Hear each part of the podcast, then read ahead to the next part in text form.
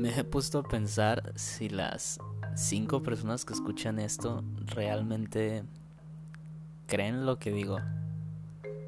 No me malentiendan, es que creo que por la forma en la que toco los temas o la que me expreso, se podría notar que no soy un experto en el aspecto psicológico o igual en el quehacer terapéutico.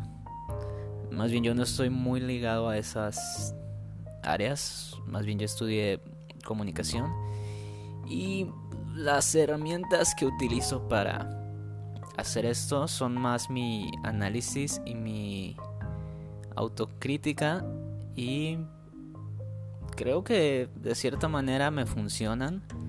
Les digo, no, no, no me considero el más experto y no me considero ni siquiera el menos experto. Solo soy una persona que está divagando y filosofando hasta cierto punto. Em, hay algo bien interesante de lo cual Alex, mi novia y yo siempre estamos hablando. Pasa en todos y pasa porque de cierta manera la, la sociedad en la que vivimos nos motiva y nos hace creer que tenemos que cumplir ciertos roles para vivir una vida normal, por así decirlo. Y no voy a ser muy profundo en eso, los roles que cumplimos son bastante simples. Y los, los pongo así porque creo que es una buena manera de tocarlos y de llamarles.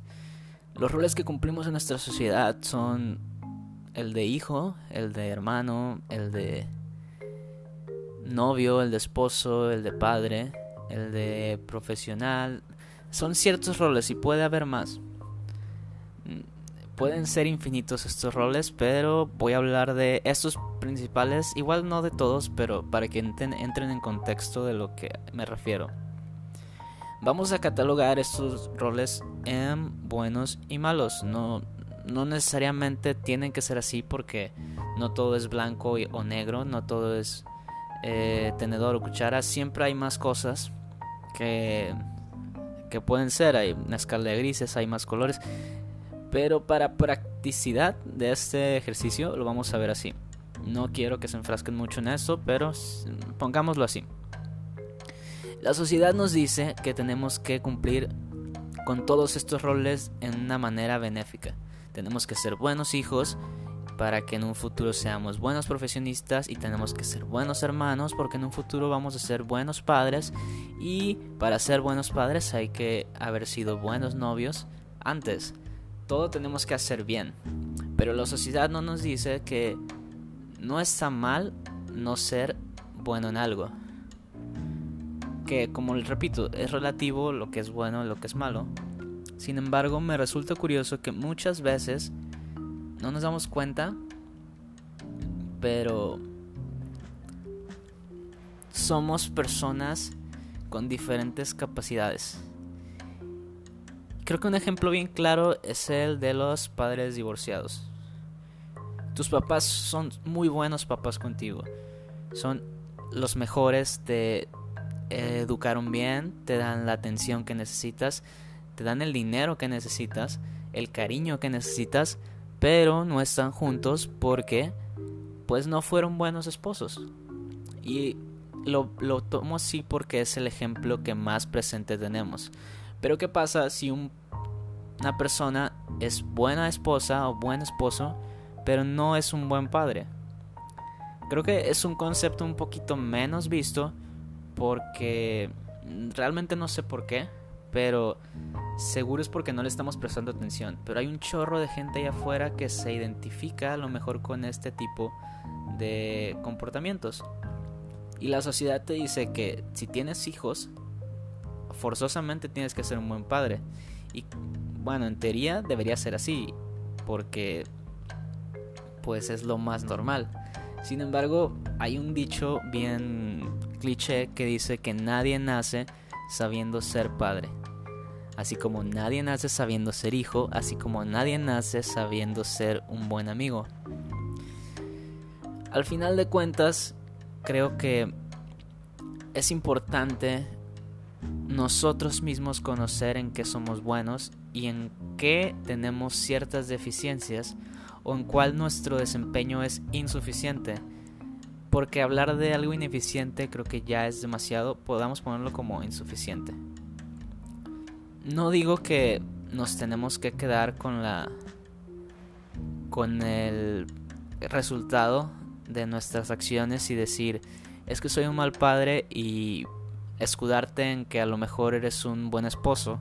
Claro que no, hay que tratar de dar lo mejor de nosotros en todos nuestros aspectos, porque de cierta manera eso influye en la gente que nos que nos rodea. Sin embargo, creo que muchas veces la, el estrés y la ansiedad por tratar de encajar en todos estos roles puede hacer que nos neguemos o que nos ceguemos ante ciertas cuestiones que son totalmente normales. Está bien no ser el mejor papá, está bien no ser la mejor mamá, está bien no ser el mejor amigo, siempre y cuando estemos conscientes de eso y sepamos que en otros, en otros ambientes o en otros campos podemos dar lo mejor de nosotros.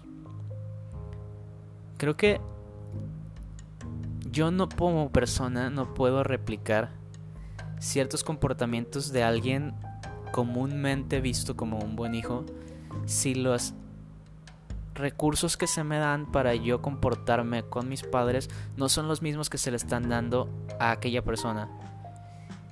No sé si me explico, pero pongámoslo así. Un buen hijo puede o no ser raíz de un buen padre. Sus comportamientos pueden derivarse de que su educación en casa fue muy buena o fue de cierta manera de la cual no fue en mi casa y por ende yo voy a terminar siendo, entre comillas, un mal hijo. Pero ¿qué pasa si todo ese esa si toda esa falta de cariño o de empatía que no tuve en mi casa la tuve con mis amigos? ¿Qué pasa si la tuve con mis tíos? Voy a cumplir mi rol de ser un buen amigo y de ser un buen sobrino en este caso. Sin embargo, esa misma dinámica no se va a replicar en mi casa con mis padres. Creo que no soy la persona más indicada para darte consejos de cómo lidiar con eso o de cómo llevarlo a otro nivel. Yo solamente quiero compartir un poquito de esta filosofía que hemos estado platicando durante ya varios meses, Alex y yo, y verlo como una oportunidad.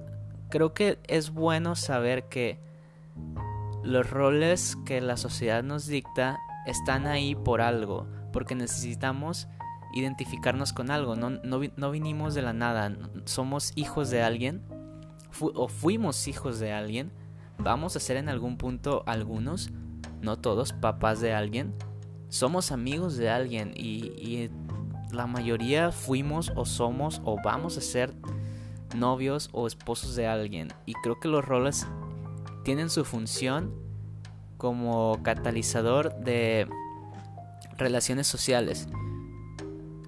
Pero de ahí, eh, de ahí a querer encajar en todos y estresarnos o que tengamos ataques de ansiedad por sentir que no estamos dando lo mejor de nosotros, creo que al final de cuentas deberíamos empezar a dejar de preocuparnos tanto por eso que no tenemos o eso que no somos y poner los ojos más del lado de lo que sí tenemos y en lo que pues somos buenos.